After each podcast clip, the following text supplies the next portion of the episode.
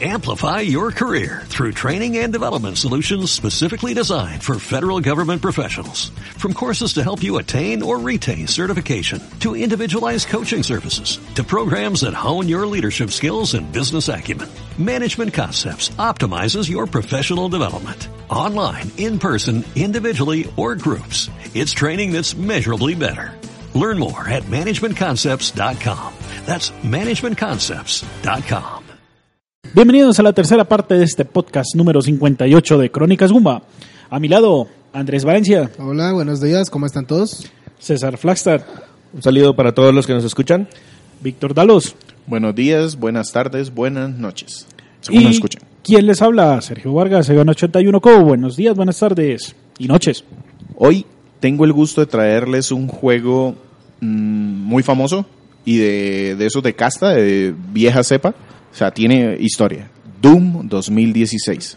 Los voy a dejar escuchando Harbinger.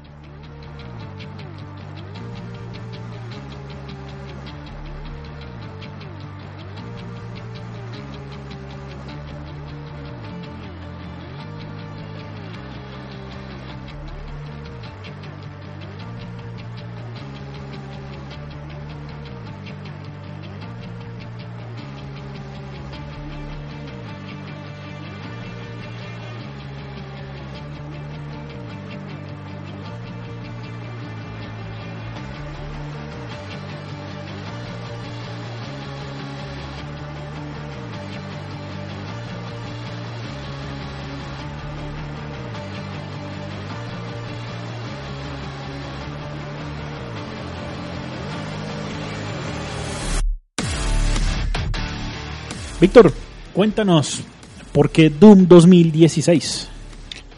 ¿Por qué Doom 2016? Yo tengo una relación de, de- digamos que de esas de... mm, Amor y odio. No, no, no, recuerdos románticos. Ajá. O sea, pero no románticos de vela y flores, sino...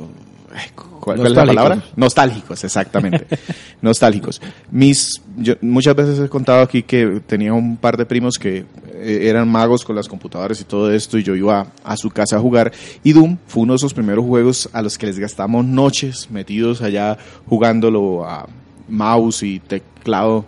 Eh, Doom de 1993. Eh, Yo, yo lo jugué como en el 94, 95 y pues eso era a edad ver vísceras pixeladas volando y todo eso eran malísimos, pues, o sea, los... Somos los más malos del Ah, mundo. Exactamente. Éramos los que jugábamos en la sala de informática del colegio. Ajá, y Ah. cuando informaron o cuando salió el anuncio de este juego en un E3, yo dije, ese juego lo tengo que jugar y de hecho sí, en computadora lo probé y luego en Play 4 también tu- tuve oportunidad de jugarlo algo y lo terminé pasando en Switch. Eh, digamos que no les traigo mis experiencias con una sola versión, lo pasé en Switch, sí, pero pues lo he jugado en todas esas consolas. Alguien pregúnteme qué tipo de juego es, que Ah, Ah, pero pero pensé que- que estábamos estábamos retomando. esper- estabas en tu introducción, estamos esperando que la No, pues Listo. Bueno, Víctor, ¿qué, tipo de juego entonces es Doom? Bueno, ya Doom es un juego demasiado para, conocido. Sí, para Sí. alguien que no sepa, que pues lo dudo mucho, pero O sea, vivía sobre una- todo si escuchan este podcast, O sea- pero Doom es un juego de disparos en primera persona. El gamer que no haya escuchado de Doom vivía en cuevas. De hecho, en, en su momento, este tipo de juegos se llamaban juegos tipo Doom, antes de que se popularizaran El tanto. término shooter. Sí. Eh, fue publicado por Bethesda y desarrollado por ID Software. De hecho, ID Software es el desarrollador del Original. Doom original. Ujú. Y Bethesda pues lo adquirió, hicieron ahí su trato para poder publicar en 2016 este nuevo Doom. Ellos son los dueños completos de ID Software. Correcto. ahí Em, trabajó Cormac. Sí, Carmack. Carmack. Carmack. De hecho, ID Software es una compañía mítica de desarrollo de videojuegos. Wolfenstein, Wolfenstein 3D, Doom, eh, Duke Nukem, eh, Duke Nukem perdón, no. no, esto, Quake. Eh, Rage, Quake, Hexen, Heretic, bueno, Daita Cadena fue otra cosa después, pero Y los dos Heretic no es- personajes, no técnicamente ellos tampoco. los dos personajes principales de este juego son John Romero como diseñador y John Carmack como programador y son famosos. De hecho, los invito a que busquen en muchos libros, documentos sobre ellos. Hay unas historias de extravagancia, de diferentes tipos de aprovechamiento de los recursos que había en ese momento para traer estos juegos al público, tanto que eh, incluso Doom, el original, tiene código libre, la gente lo puede tomar y modificar como quiera, y eso es una decisión de John Carmack como programador. Les quería traer a- precisamente un poquito de esa historia, más que de ID Software, de Doom. Bien. Doom original es un juego de mil... no- Yo hago ahí un paréntesis para los que se quieran conocer toda la historia completa de, de la compañía y de los dos Johns. Llegó la hora del, jue- del juego del saber. Es el libro Masters of Doom. Oh. Cuenta completa la historia de desde que desde antes de que ellos trabajaran juntos hasta mucho después de que se rompió la relación y los diferentes cambios de dueño eh, de enfoque que tuvieron en cada de cada una de las compañías. Listo, yo les quería hablar un poco más aquí de Doom como tal, el juego.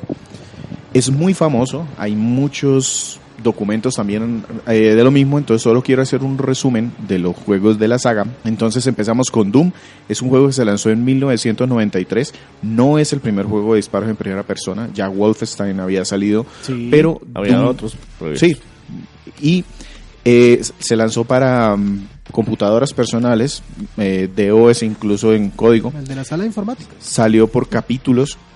El primero incluso se distribuía, o sea, había que poner un correo para pedir que a vuelta de correo llegara el disco para poder jugar el capítulo, o salía por revistas, cosas así. Estamos Lo- hablando que eran disquetes. Ujú. No estamos hablando de No, CDs. incluso había redes shareware para descargarla de red- diferentes redes universitarias. pero Exacto. había que pedirlo directamente, no se distribuía en tiendas. Por lo menos no hasta que terminaron los tres capítulos iniciales y luego sacaron una compilación en el 95 en donde ya venían los tres capítulos, capítulos iniciales y un cuarto. Ahí sí ya salió a las tiendas y se vendía. El caso es que este juego después tuvo ports a lo que ustedes quieran. Super Nintendo, PlayStation 1, Spectrum, Game Boy Advance, Xbox 360, ¿Eso PlayStation lo ocurrió una Super Nintendo? Sí, Sí, claro. haciendo un montón de sacrificios, pero Y sí. utilizando el chip, chip Super FX. Fue uno de los 10 juegos que utilizó el chip. El tema es que llegó a tal grado que incluso había documentos en donde los oficinistas, o sea, los las personas que trabajan Ajá. de horario de oficina en computadoras, les tenían prohibido explícitamente jugar Doom, porque en- había incluso estadísticas en donde decía que Doom está instalado en más computadoras que Windows 95 en su tiempo. Tanto pues Bill Gates hizo, alcanzó a pensar en hacer una oferta por ID Software, pero al final llegaron a un acuerdo en hacer un port propio para el sistema operativo y salió en el sistema operativo Doom 95 como forma de promocionar la plataforma como no solo una estabilidad de trabajo, sino también de entretenimiento. Hay un video de, De Bill Gates, de Bill Gates con una Doom. es- escopeta y todo. es, es- es- es chévere. Yo, pues, yo, yo lo tengo en mente porque lo vi por allá en el 96, 97 con mis primos. Vi a Doom, vi, señor, que sea ahí. Y era el tamaño que tenía Doom en ese momento. Yo no, Sí. hice, yo no hice mi dinero firmando cheques. sí. Total. De- dos detallitos de ese Doom. La historia original fue concebida pues por un grupo, eh, ID Software, en realidad eran cuatro personas, dentro de ellas Tom Hall. Y hay un documento que eh, se llama Doom, The Doom Bible, algo así. Sí, que- la Doom. es donde él plasmó toda la historia o el trasfondo que había detrás y tuvo que pelear muchísimo para que muchos de los elementos que él quería meter en el juego se incluyeran, porque los otros, por ejemplo John Carmack, era uno de los que decía, hombre, no, historia en este juego no, la gente quiere es venir y divertirse y, y si le John ponemos... Carman realmente estaba preocupado era porque el motor gráfico corriera más rápido. Exactamente, Ajá. pero eso hizo más rápido. que le quitara todo lo que quería meterle este Y señor Holland. Carmack y, perdón, y John Romero. Romero. era el encargado de diseñar los niveles y a tratar de hacerlos más entretenidos. Al final le cortaron toda la historia. O sea, la historia de Doom es, ah, usted es un Space Marine y hay que matar a todo lo que aparezca En Marte. en Marte. Sí, y eso es toda la historia del juego Es como, la, original. es como la película. Sin embargo, el documento como tal quedó y terminaron utilizándolo mucho tiempo después. Total. De aquí, el- este Tom Hall alcanzó a comentar en alguna entrevista que su inspiración fue Dungeons and Dragons, el juego de rol de lápiz De y papel. Y dice que incluso muchos de los enemigos, el diseño de los personajes de los demonios, venían de los libros de Dungeons and Dragons. Ah, chévere. De ahí saltaron, saltamos a Doom 2 en el 94. Ajá. Yo les estaba hablando que en el 95 el 1 todavía seguía pegando duro, pero en el 94 pues ya había salido el segundo, se vendió en tiendas directamente y digamos que lo que le agregó con más fuerza fue un modo multijugador que ya tenía el primero. El primero tenía modo multijugador que también fue uno de los puntos digamos que más altos de Doom como juego, pero en el segundo era más fácil utilizar el multijugador. Ya había más posibilidades de conectar Había más redes. de red. Ajá, LAN, era más fácil hacerlo funcionar como tal. Este vendió más de 12 millones de unidades en el primer año, o sea, era una bestialidad de juego. Eh, por eso les digo, los juegos de este estilo antes se conocían como juegos tipo. Doom. Aquí solo voy a nombrar muy cortico Doom 64 como un spin-off, no hace parte de la línea principal de juegos. Se supone que es una secuela de Doom 2. Lo acusaron, de hecho, de ser un port de Doom 2 sencillamente puesto en Nintendo 64. Pero lo nombro porque, según ID Software, este juego incluyó muchísimas de las cosas que ellos querían hacer originalmente en el Doom 1. Agregar un tema de texturas diferentes, un tema de movimiento de giro de palanca con control ya más fluido, lo pudieron hacer en Doom 64. Y de ahí tuvieron que pasar 10 años porque el 1994 saltamos al 2004 para que saliera Doom 3 en PC y Xbox. Y este es el primer reboot que tuvo Doom. Tiene una expansión y un paquete que incluyó la expansión y salió después en otras consolas. Pero si bien le fue bien, no fue un juego tan exitoso como, Como los esos. anteriores. Porque sí cambió de estilo y cambió de estilo de manera drástica. Mientras que los juegos originales eran de salir corriendo y matar todo lo que se moviera, este lo hicieron más de suspenso y terror, Ajá. más ambientación oscura y luces apagadas y, enemigos eh, haciendo ruido. eh. Y también lo acusaron de pegarse mucho a la moda de los juegos de disparo de la época. Entonces ya se empezaba a parecer más a los típicos juegos de disparos que ya eran más comunes en ese momento. De hecho, eso pasó con el cancelado Doom 4. Doom 4 se alcanzó a mostrar en un E3. No eh, creo que fue 2006, dos años después de, de- del Doom 3 y eh, mostraba un grupo de marines que pasaban por un portal y que tenían coberturas y que iban siguiendo al líder, tratando de disparar a las hordas de, de demonios. Lo compararon muchísimo con Call of Duty. Y de ahí en adelante, pues, este Perdió proyecto estuvo como en un limbo hasta que se anunció que se canceló. En 2016, Bethesda tomó esta licencia, empezó a hacer gestión sobre todo en Europa para que les permitieran publicar el juego en todos los países, porque Doom tuvo un problema en Europa debido a que eh, ¿El juego original? el juego original y los ports, los, las secuelas, porque este juego tiene mucha simbología, eh, pentagramas, eh, pues hay demonios. Eh, básicamente hay demonios. Y pues se ve mucha sangre y gore. Entonces en muchos países de Europa, Doom estaba en una lista de los juegos o las licencias prohibidas para publicarse. Bethesda tuvo que ir a hacer lobby para decir, oiga, en este momento tenemos cosas muchos, mucho peores que ver a un minotauro demonio. Entonces, por favor, y logró abrir las puertas para que se publicara este Doom del que vamos a hablar hoy. Sí, estamos matando zombies en Call of Duty, eh, que le sorprende de aquí. Listo, eso es lo que les traía como de la secuela, el- de la, de la historia. De la historia. Realmente son solo tres juegos. Doom 1, el gran éxito que está en todas partes y de hecho creo que uno de los puntos eh, que hace que este juego todavía sea vigente es que la acción es frenética, directa. Las gráficas pueden ser horribles, pero ya hay un, monto- un montón de mods que arreglan eso y, y es un juego que es divertido y bien diseñado. Yo lo he visto corriendo hasta en una calculadora. Sí. no, literalmente. Literal, una calculadora Sí. de, esas, de- de esas calculadoras graficadoras. Yo he visto corriendo un Doom de eso. Este juego vendría siendo Doom 4, pero para evitar problemas y después de todo el tiempo que pasó desde el Doom 3, decidieron sencillamente hacer un reboot nuevamente y le pusieron Doom 2016. Y es lo que decíamos previamente, es que en esta generación estamos tratando de llegar a nuevos jugadores, pero si venimos con el número pegado, tenemos el problema de que, oiga, Yo así no como la niñita esta de Andrés que no juega nada. No, pero es que yo no he jugado Assassin's Creed 1 que salió hace 12 años. Entonces por eso no puedo jugar Entonces no puedo jugar el nuevo. Ujú. Pues. Que ni siquiera tiene número. Que ni siquiera tiene número, exacto. Ya ni siquiera los números, las numeran por eso mismo. Entonces lo mismo han hecho con Tomb Raider, con Infamous, con God of War. Que ya, suerte el número, este es el Ahora nuevo God son of War. subtítulos. Ahora es solo Doom. Listo, Víctor. Cuéntanos cómo se juega Doom 2016. No, ¿cuál es la trama? Ah, lo que bueno. estamos ¿Cuál diciendo es la- que Ya, ¿este normalmente Doom sí eso tiene es lo historia?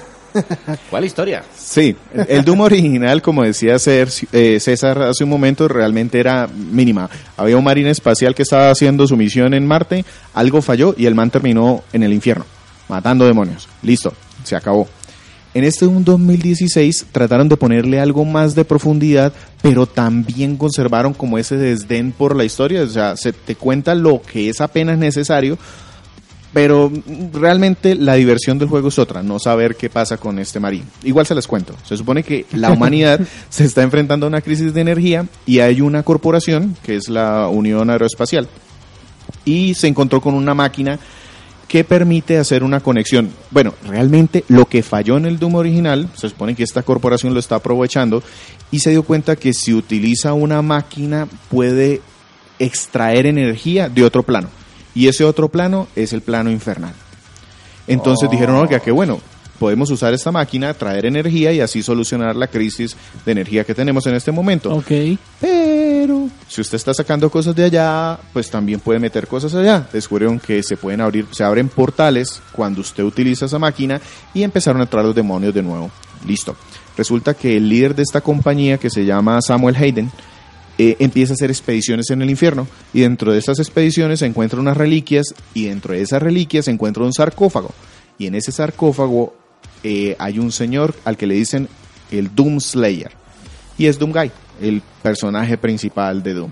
Ahí empieza nuestro juego cuando se supone que recuperaron este sarcófago, algo salió mal, los portales empezaron a abrir y nos despertamos como el Doom Slayer, el Doom Guy, a empezar a matar la inversión de demonios. O sea, esencialmente este juego continúa la historia de los anteriores, porque en el primer juego uno estaba en Quedamos luna- atrapados allá. No, en el primer juego, exacto. Destruimos todos los, los, eh, demonios que están invadiendo. En el segundo juego, nosotros íbamos hasta el infierno a destruir las cosas y efectivamente destruíamos, pero nos quedamos atrapados allá. En el infierno. Exacto. Entonces, en este lo que hacen es que recuperan eh, nuestra armadura, por así decirlo, que es el espíritu del, de ese destructor de, de la perdición. Exacto. La historia, ¿cómo la cuentan? Nos tratan de poner como el típico sermón, el Doom Guy se levanta, está pues sin su armadura, entonces llegan unos demonios, él les da en la madre, se encuentra su armadura después de un ratico y luego nos quedan grabaciones o comunicaciones a través de video que nos dicen, oiga, está pasando esto, los demonios están entrando, esta es la máquina que quedó prendida y necesitamos apagarla o que algo raro está pasando aquí, se destruyó, le toca a usted hacer algo para, para solucionar el problema cuando nos están dando esa, ese, ese discurso, eh, se ve que Doom Guy sencillamente le da un golpe a la pantalla y dice, ah, o sea, no dice nada, sencillamente le da un golpe y vámonos, como restándole importancia al tema de, pues yo sepa que estoy aquí, es para dar disparos y matar demonios. Y toda la historia tiene muchos guiños a eso, a, a- así, dígame rápido porque empiezan a contarlo. De hecho, siento que está como mal contada. O sea, va- vamos un ratico, tenemos acción, luego nos paran para otra vez otro video de estos o unos hologramas que se mueven y así nos enteramos de qué pasó ahí antes. Pero realmente termina de dejarte importar muy rápido porque quieres ver el siguiente demonio, el siguiente demonio. Entonces, digamos que no es uno de los puntos más fuertes del juego. El, el encargado de, de escribir todo esto se llama Hu- Hu- Hugo Martin y de hecho he escuchado varias entrevistas de este señor Sí. y dice que se inspiró en una película, creo que estaba Bruce Willis ahí, The Last Boy Scout, Sí. eh, en donde pues también había un ritmo más o menos en este estilo, acción, luego unas tradiciones y eso, que en eso se inspiraron para este juego. La verdad me sorprende que le hayan colocado algo de historia al juego, pero pues digamos que es 2016, ya tocaba. Cuéntanos cómo se juega Doom 2016. Bueno, entonces, Recalco es un juego de disparos en primera persona y es Ajá. de lo más básico y visceral en juegos de disparos en primera persona. Eh, hay muchos pasillos, digamos que empezamos con una base eh, donde se estaban haciendo las investigaciones, entonces está invadido, vamos por los pasillos matando demonios. Mm, exploramos un poco, no es que sea un juego de exploración como tal, sencillamente que para llegar de un salón a otro salón puede haber dos o tres pasillos diferentes, entonces irnos a buscar por los tres pasillos nos puede dar armas, municiones o algunas cositas o detalles adicionales. Y eh, aparte de eso, digamos que el juego tiene una fórmula muy claramente que, que identifica muy rápido. Tienes pasillos, tienes exploración, luego algo pasa y se te cierran las puertas por donde entraste y terminas como en una arena pequeña y ahí eliminas a una horda de demonios que te llegan de diferentes estilos, voladores, pequeñitos, rápidos, grandes, lo que sea. Y en algunos puntos especiales, no son muchos, hay jefes. Esos jefes sí son gigantescos, te encierran con ellos y es un reto mayor. Esa es toda la mecánica jugable, es explorar un poco, una arena, mate a la horda y el jefe. Se acabó. ¿Qué particularidad tiene este juego? Que a diferencia de los shooters actuales, en donde eh, buscan como que recursos y que te cubras bien y que seas muy efectivo con los disparos a distancia, lo que te incita este juego es a correr, a estar siempre sobre el, el enemigo. Ves a un enemigo, vas y lo aprovechas y le disparas en la cara para que se muera rápido y te suelte eh, munición y salud. Porque al igual que en los juegos viejos, cuando eliminas a alguien, sale como una Munición fuente. Munición y salud. Entonces este juego no recuperamos vida automáticamente, sino No, dependemos de los... esa es la diferencia. En otros juegos yo me pongo detrás de una pared y espero a que mi personaje respirando se, se cure. Aquí no, hay que matar enemigos para curarse. Y de hecho aquí entra otro de los puntos importantes del juego, son los glory kills. Que Claro. es los personajes cuando les das determinados disparos empiezan a brillar y si te acercas y le das un porrazo entonces él hace como una fatality, por llamarlo de alguna manera, le un remate, quita la un golpe de remate. rompe sí, por allá lo que pueda romperle y eso hace que la fuente de municiones y salud sea mayor.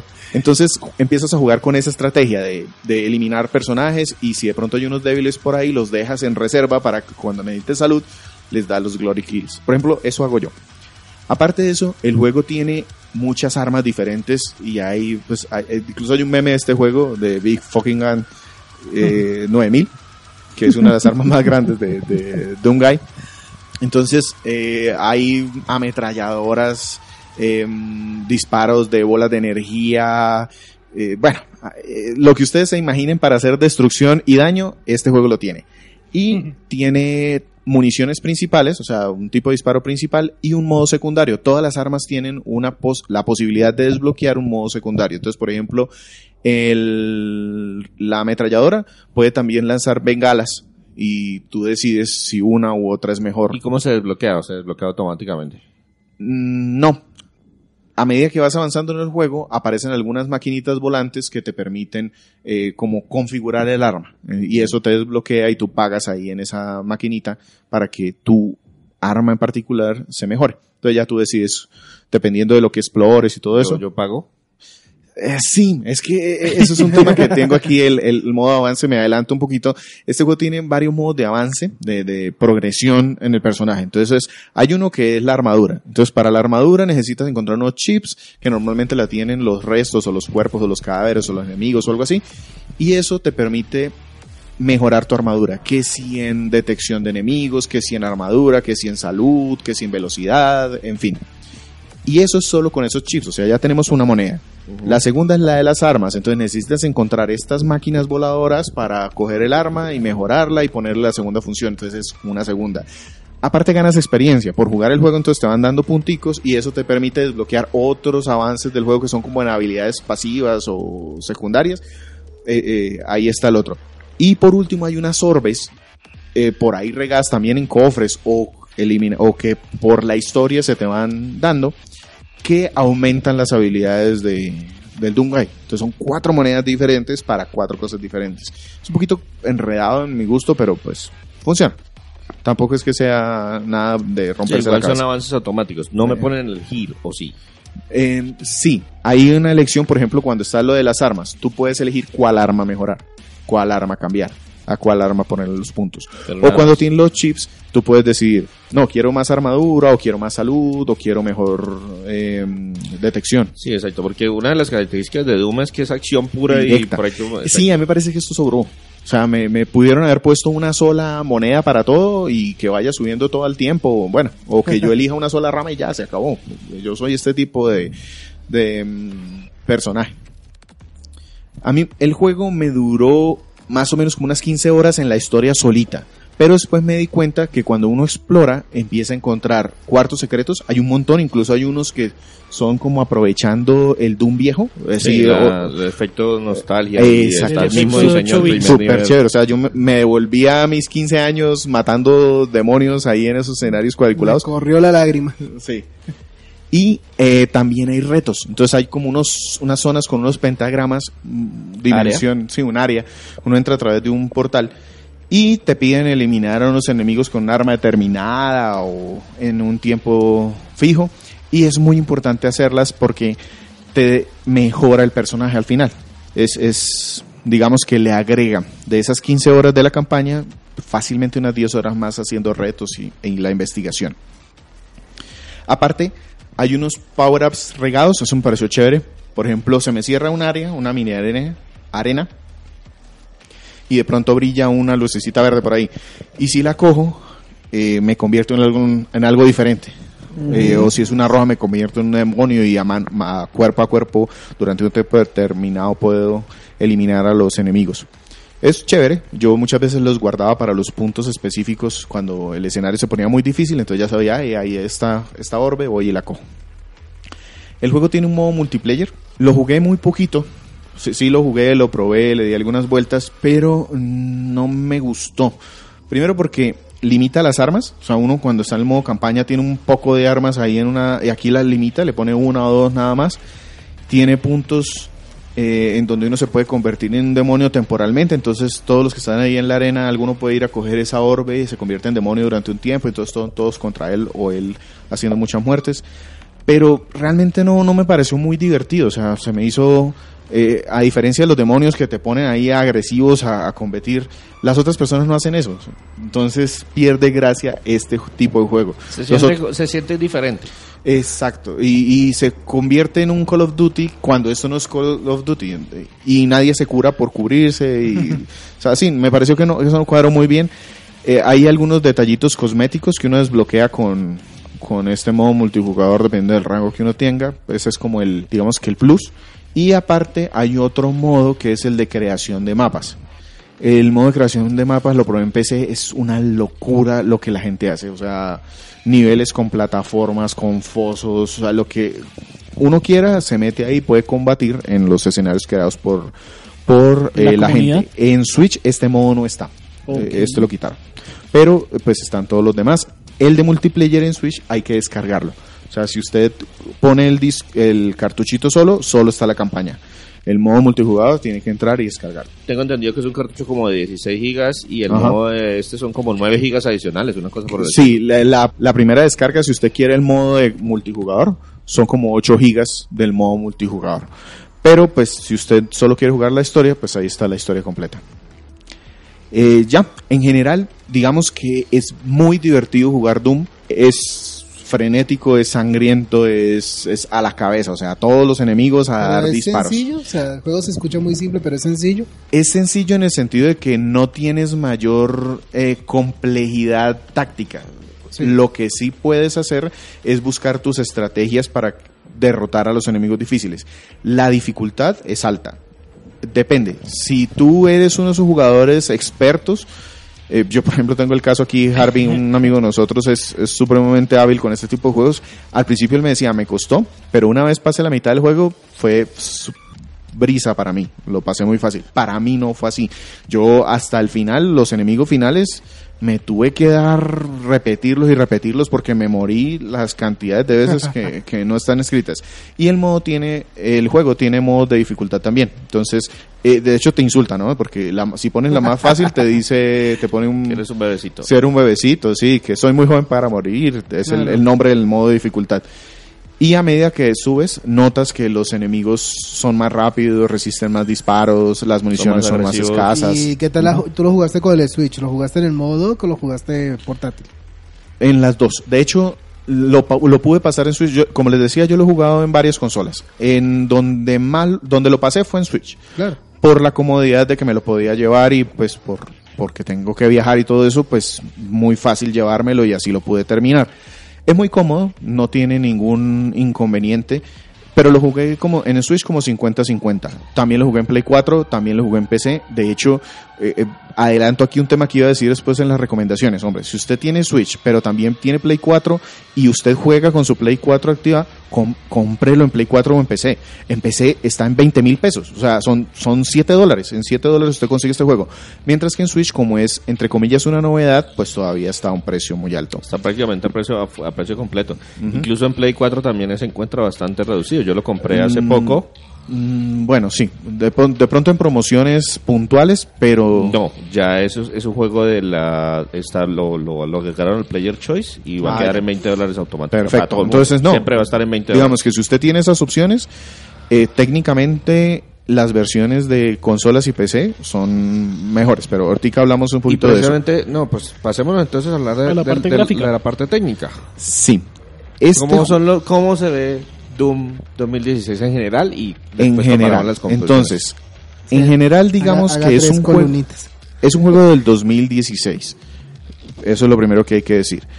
Y, e incluso cuando salió en 2016 sí se ve muy bien, sí los ambientes son bastante orgánicos, eh, catacumbas, el infierno, las bases, se ven muy bien metálicos, pero no hay nada que realmente me descres... no hubo nada que me descrestara en ese momento. En PC, por ejemplo, uno puede tener un rendimiento altísimo, o sea, 100 frames por segundo y si usted quiere jugar esa locura así, pues lo juega así. Eh, brillos, sombras, luces, todo eso funciona muy bien. ¿Qué me gustó mucho de este juego? No me encontré bugs, ni uno, en ninguna de las consolas. Eso me gustó mucho. Bien Eh, trabajadito entonces. El otro tema ya es que en PlayStation 4 y Xbox One corre a 60 frames por segundo estables, no, bueno, no, no fijos, pero sí bastante estables. En Switch corre a 30 frames por segundo y también la resolución en pantalla tiene muchos truquitos. Entonces, por ejemplo, tiene resolución dinámica y cuando uno llega a escenarios abiertos, por ejemplo, la primera vez que uno sale a Marte y se ve el- la arena y eso, le ponen un efecto como borroso, como una especie de neblina o algo así para que usted no, pues como No para reducir el campo de visión y mantener eh, estable la consola. Se ve bien, se juega bien, es supremamente agradable, pues les digo, lo terminé así y no me disgustó en nada. Y todo muy fluido. Y todo, pues a 30 frames 30 en, Play- cuadros por en- segundo. en Y Switch. la resolución, pues la nativa es Dinámica. 720. En la pantallita pequeña la- se ve un 720. poquito raro. Eh, en la televisión se ve bien, en, eso sí, se ve mucho mejor en Play 4 y se ve muy superior en PC. Claro. Ahí, ahí sí digamos que el salto de PC y Play 4 se nota. Creo, no, no, sé si es una grosería, pero por lo menos en mi PC se ve el salto de PC a Play 4 igual que el salto de Play 4 a Switch. O sea, de pasar de, de PC a Switch son dos saltos. ¿Sí? Sí, Así. exacto. Y la versión que más se parece a la de PC es la de PlayStation 4 Pro. Que lo Ah. que hicieron fue que le, le- Tiene un, manteniendo- tiene un enhance. tiene, un- tiene una mejora. eh, es un patch brutalmente grande Sí. porque le desbloquearon así, de, descomprimieron todas las las Sí, hay que descargar un parchecito bien grande para poderle sacar. Exacto, le, le des- le des- le descomprimieron todas las texturas para ponerlo todo a 4K, pero funciona a 4K y 60 cuadros por segundo. Aparte, este juego está en VR. Lo probé en VR también. Ah, claro. Qué bacán. O sea, este, yo, yo alcancé a decir, uy, me voy a comprar un VR. Después dije, no, espérese, hombre, solamente voy a jugar este juego. Entonces, no, déjelo así. imaginé el angelito y el diablito al Sí, sí, sí, El. VR, el VR. Pero, pero me gustó, o sea, así deberían ser los juegos VR. Son escenarios eh, recortados de aquí y uno puede elegir los dos tipos de movimientos y moverse solo o moverse por puntos. Y funcionan, funcionan muy bien. O sea, Claro. me descrestó para VR, me descrestó este juego también. Em, en cuanto a los aspectos gráficos en general, como les digo, lo que más me gusta es que es supremamente estable, no hay errores. Tiene un problemita técnico que son los tiempos de carga, y eso es en todas las consolas. Son en el paso de capítulos, como que carga el escenario completo, entonces eso hace que se demore mucho de uno a otro escenario. Ya cuando estás en el nivel completo, pues lo puedes jugar y puede ser un tiempo largo sin ninguna pantalla de carga, pero ese si era de que yo pues me sentaba, dejaba ahí la- el, el aparato corriendo, iba, comía algo y volvía. porque se demoraba. Los diseños de enemigos. Hay buena variedad, porque pues yo me acuerdo que los juegos originales no había mucha variedad, pero uno versus el otro era bien diferente. Hay una diferencia enorme entre enemigos. El Beholder, el volador así, eh, hay demonios pequeñitos, hay zombies típicos, está el Cyber Demon, odio ese man. Eh, en fin, hay, hay variedad, hay diferencia entre ellos. Pero ya cuando estás llegando a los últimos niveles, te em- empiezas a echar en falta más. Diferen o sea, mayor cantidad de, mayor- de varias- otras, otras razas, otras cosas. O sea, porque llega un momento donde te llegan un Hulk y luego te llega un Hulk con escudo y tú dices, hombre, pues póngame otra cosa. Eh, sí, pero digamos que no es un punto débil, pero se pudo haber mejorado un poquito. Y la música de los juegos de Dooms es muy Taran, taran, taran, característica. taran. Sí, esto sí es metal. De hecho, los Dooms originales, el Doom original está basado, yo no sé si basado, eso es una copia vil y vulgar de canciones de bandas como Pantera, Slayer, ACDC. No, Aquí inspiradas no- en, porque no, uno no, de los colaboradores- una copia vulgar, o sea, eh, una- hay compilaciones en donde, sí, sí, digamos que es una inspiración, pero no, o sea, realmente el, el mismo riff de guitarra, todo lo que quieras. En este juego pues ya no pueden hacer eso por todos los temas de derechos de autor, entonces, em, em, digamos que se compusieron piezas propias inspiradas en el Doom original. El responsable de esto es un señor que se llama Mick Gordon y como particularidad él utilizó un sinte- sintetizador de los 70s que se llama Polybox y lo que hizo ahí fue mezclar en este sintetizador un montón de sonidos industriales, mezclas de guitarras, incluso hay una canción que está hecha con una motosierra, él puso a sonar una motosierra, grabó el sonido en el Polybox este y luego hizo una mezcla y de ahí sacó una canción. Entonces, eso es lo que se escucha. Si ustedes me preguntan, en algunos momentos parece ruido. ¿Sí? Pero, Pero- es porque Víctor no está acostumbrado a hacer Sí. música.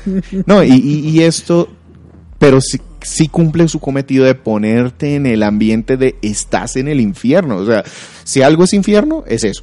Otro tema bien importante en este juego son los efectos de sonido. Porque en algunas entrevistas que le hicieron a este señor decía que él hizo unas locuras para grabar diferentes efectos especiales, como por ejemplo poner carne y echarle miel y ponerle eh, papitas en una bolsa y luego golpearlos y grabar esos sonidos. Y, y alcanzan a identificar, por ejemplo, hay una de esas eh, golpes de remate donde se le saca como la cabeza a un, personaje y ahí suena eh, algo desgarrándose raro. Hay un montón de trucos que hicieron para que sonara los efectos Foley. Ajá. Y funcionan. Eh, digamos que todo el tiempo es bien entretenido ¿Hay ver lo que está pasando. Porque normalmente esos personajes eran muy callados en esa época. Doomguy, cero. Los eh, demonios gruñen, gritan y se retuercen. Pero los que nos están contando de la historia, eh, que aquí hay una señora incluso que, que hizo un pacto por allá y que es la que nos tiene jodido. Sí, es la que se tiró todo esto para el, para el infierno, literalmente. Em, ellos sí hablan, tienen sus comentarios y todo. Aquí encontró un problema, el volumen. Porque como está esta música fuerte sonando en muchos, eh, ¿Se muchas la ocasiones, explicación? Sí, y a veces ellos están hablando al mismo tiempo diciendo, ve, esto falta, y esta arma y estas cosas, pero tengo demonios al lado, entonces muchas veces se pierde lo que están diciendo. Pues hicieron su mejor trabajo, se nota, pero yo no lo valoré, yo no lo aprecié. Eso es, digamos, que todo lo que tengo de Doom. Listo, Víctor. Entonces, ¿qué nos quedamos escuchando antes de pasar lo bueno, lo malo y lo feo de Doom 2016? Nos vamos a quedar escuchando Automatization de Olivia Pierce.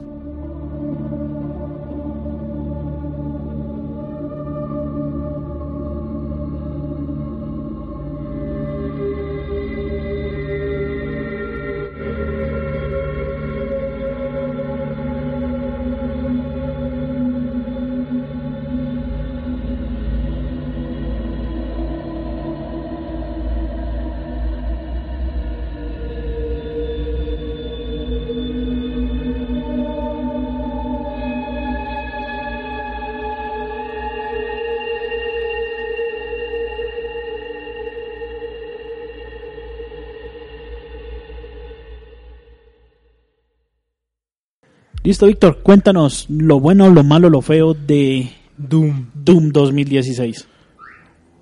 Bueno, uno, jugabilidad. Doom se juega como yo recuerdo ese Doom del 90. y- yo lo jugué como en el 95 más o menos, por ahí, 94, 95. Así se juega. Es, es de vamos, corre, a, dele en la cabeza lo que pueda, cúrese, no hay cuídese. cobertura, entonces tocaba cubrirse corriéndose para un lado. Exactamente. No hay Eso, salticos tampoco para cubrirse. Eso sin duda es divertido. La variedad de retos también me gustó. La duración del juego me encantó. Es decir, el tiempo que me dio para pasar la historia me gustó. La dificultad, el hecho de que fuera ajustable también me gustó porque yo soy manco para este tipo de juegos. Me- o sea, necesito practicarlo un poco para ponerme como en el ritmo y me sirvió porque empecé facilito y luego pues ya subámosle a toda y, y juguemos y juguemos y juguemos. Y aquí voy a aprovecharme de unos comentarios, yo les había comentado de Harbison, eh, le doy los créditos a él, Harbison Maldonado, él digamos que juegos de disparo es supremamente, digamos que ávido y muy hábil en eso, entonces le pedí, oiga, deme cuáles son sus puntos buenos, malos y feos, y él me, me ayudó con eso. En la jugabilidad también dijo, fluida, rápida, activa, demasiado divertida, rara vez se crachea, no hay box, tiene referencias al original y la música es simplemente épica, pues eso es, va en temas de gustos, a él le encantó, entonces aquí lo pongo. Y lo que les decía, las re- referencias son una berraquera. O sea, si usted jugó esto en su juventud, en su niñez, pues Eh, Fanservice para los nostálgicos. sí, está bien puesto y también lo que él pone ahí, bugs, cero. Yo no encontré ninguno y eso lo aprecio mucho en estos juegos. Lo malo. Eh, Harbison aquí me pone, técnicamente no tiene gráficos ni texturas que estén a, un punto, digamos, que descreste o que sea algo muy actual. Y la historia es prácticamente nula. Casi todo hay que leerlo para medio entender de lo que se trata de la campaña. Entonces hay muchos blogs de información. Entonces para saber qué está pasando, pues hay que leer la historia realmente. Sí, es uno de los puntos flacos. Yo creo que ahí comparto estos dos puntos. Y lo que les decía, el punto de vista técnico, se ve muy bien, pero no es un punto que es, que es, que es creste. Entonces por eso digo, por eso en mi concepto funciona bien en Switch, porque tampoco es que digamos que sea el punto más fuerte del juego como tal. Y para cerrar con lo feo, dice, mm, eh, eh, él tiene que, eh, Harbison, volviendo a los comentarios que me dijo, que a él le faltó que le hicieran simpatizar un poco con el marino, o sea, que, que el personaje al final se le sintió como, pues, un avatar hueco. Mm, No te yo digamos ahí, digamos ahí no, no, ¿No comparte? Sí, no, no me importa. Pero pues- Pero para él fue feo. Pero para él fue feo. Yo sí que tengo como feo aquí el tema de los tiempos de carga entre capítulos. A mí eso, si bien no me arruinó el juego, sí me parece que se pasó de la mano, se pudo haber optimizado. Y eh, de hecho yo estaba asustado cuando anunciaron la versión de, Switch, que de hecho terminé adquiriéndola por rebote, no era para mí, era para un amigo que me la pidió y al final me la dejó y yo dije, ah, ya me la quedo, me gustó, terminé el juego. Mm, Yo pensé que iban a ser mu- mucho más largos, pero resultó que no. Son un poquito más corticos, pero siguen siendo muy largos. Y listo.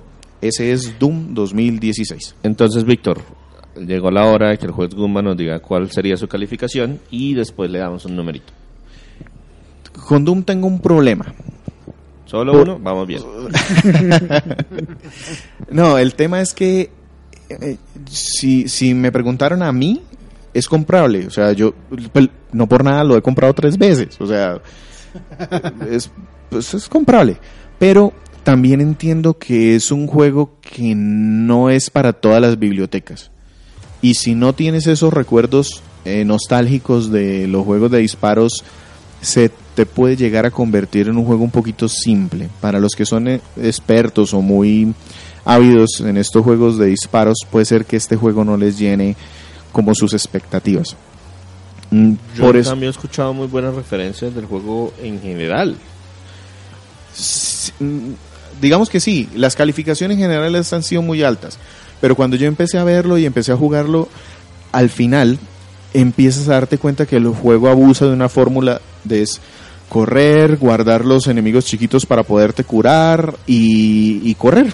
Pero eso es mecánica de, un, de 1993. y 94, o sea, Exactamente, 1994. Más bien, más, bien yo, más bien yo lo que diría ahí sería que de pronto puede haber un choque generacional para los que no, para los que están acostumbrados a los juegos, a los juegos más modernos. a los juegos más modernos, exacto. Entonces para ellos es, me es difícil decirles vayan y cómpranlo de una porque es buenísimo. Digamos que para no alargar el cuento lo voy a poner como comprable. Pero eh, y con la gran ventaja de que lo consiguen a un buen precio. Entonces es fácil En decir es un juego comprable. Y lo que sea. Ajá. Bueno, más les vale porque yo lo acabo de comprar y vamos a ver cuándo le saco el tiempito para pasarlo. ¿Y la calificación entonces? Un 8 sólido, incluso puede llegar hasta el 9, pero vamos a dejarlo en ese 8 porque sí tiene algunas cositas como que técnicamente no, no sea un juego más potente. Y el tema de, de que se puede sentir algo arcaico para algunos. Sí, exacto. Ahí usualmente si revisan la prensa ahí en general, la única versión que lo coloca ahí se- pegado, pegado, pegado al 8 es la, la versión de Switch precisamente por los temas técnicos. No, y por el tiempo. O sea, cuando salió en su momento, el- era un, un tema que estaba el, el mercado en mora de tener un juego de disparos así, visceral, directo, sencillo. Entonces cuando salió fue algo nuevo, algo completamente, pues no nuevo, eh, fue traer lo, lo que ya teníamos y darle una nueva... y aprovechar un poco lo que En cambio este sale pues dos años después y, y se nota, o sea, ya ha pasado tiempo y ya hay muchos otros juegos que han, han avanzado sobre ese tema. Pero igual no deja de ser eh, un, más de 8 un juego sobresaliente. 8 Chainsaw. Y, búsquele la- el combustible.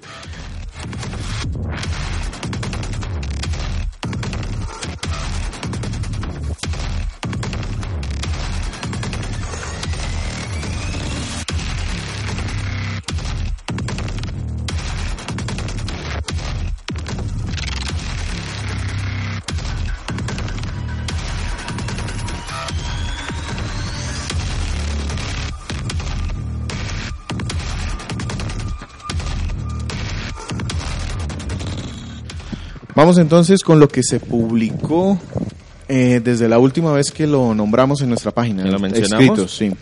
Bueno, la primera publicación fue Ghostbusters para la NES. bien Un terrible, terrible, terrible, terrible, terrible juego Sí. que jugamos para que nadie más lo tenga que jugar. Si igual se les da la mórbida curiosidad. No, además conseguirlo O sea tampoco es tan que fácil. somos unos héroes. eh, menos ahora con, No sé y, si menos ahora con la demanda que le metió Nintendo a los a las páginas de emulación Va a estar un poquito más complicado. Pero es un terrible, terrible, terrible, terrible juego. Eh, No en el sentido inglés del terrible. Sí, no, es, no es, terrible, terrible, terrible No, game. no. No, es, es una- Sí, es muy mal malo. Es muy malo. Yo, creería, yo lo estaría nominando de pronto entre los 10 peores juegos de la historia. de NES. No tanto de la historia, de la historia hay mucho para donde escoger. Pero de pronto dentro de los 10 peores de NES, y estoy seguro que entre los 10 peores de NES licenciados. Eh, luego pu- publicamos la reseña de Castlevania Portrait of Ruin, la segunda entrega del juego para Nintendo DS, y me di cuenta porque no me gustó el 3DS, ¿Por qué? porque no tenía buenos Castlevanias. No, el único que estuvo fue el Mirror of... of- Fate. Eh, Sí, Mirror of Fate. Mirror of Mirror of Fate, Fate. sí. Que no es tan bueno. No. y yo prácticamente compraba la consola de Nintendo portable para los juegos de Castlevania. Este juego, en cambio, es bastante bueno, bastante entretenido. Utilizaron una mecánica de cambio de personajes. de Y se puede jugar en personajes 3DS. duales, Y se puede jugar en 3DS. Sí. Eh, también publicamos la reseña de God of War, pero el viejo, el original Sí. del 2005, Sí. para PlayStation 2. Eh, un muy buen inicio para la franquicia. Exprimió Sí, creó, creó un nombre, se hizo un nombre con ese Exacto, juego. Exprimió esa consola lo que le dio. También tenemos la reseña de Mario Bros. No Sí. confundirla con Super Mario Bros. Mario Bros, el de cuando Mario era fontanero y... Y sí estaban las tuberías. exacto. Y que salió Mario- y originalmente en, el, en el- en el 83. Y nos dedicamos a compararlo con el arcade. porque era el que, no sé, teníamos a la mano. y por último, eh, reseñamos 007 Nightfire, un juego de la franquicia de James Bond, cuando los derechos de la licencia los tenía Electronic Arts, que eso sacaba en juego prácticamente cada, Cada año. Y en ese año, curiosamente, coincidía película, pero no tuvieron como los guiones a tiempo y decidieron contar su propia historia. No, vamos a contar una nueva historia. Que, eh, Miles Bond es- como, hemos visto en, como hemos visto en varios lados, eso al final termina siendo mejor. Eso finalmente termina siendo positivo para la franquicia porque pues lo El que juego- hacen es Ujú. construyen las mecánicas del juego, hacen entretenido el juego y luego contan una historia alrededor del juego que se acomode. Listo. Eso fue entonces lo que publicamos durante el mes de julio, más o menos. Julio más o menos. sí. Ok. A Crónicas Gumba nos pueden conseguir en nuestras redes sociales como en Twitter, arroba Crónicas Gumba, nuestro Facebook fanpage www.facebook.com slash Crónicas Gumba, nuestra página de internet www.crónicasgumba.com y nuestro podcast se, se publica de manera semanal en iTunes, iBox y TuneIn Radio. Con ustedes estuvieron Víctor Dalos, Hasta luego. Andrés Valencia, Se cuidan, ¿Sí estuvo Andrés? No. por supuesto. Eh, César Flagstad Saludo para todos. y quien les habló, Sergio Vargas, se ganó 81Co.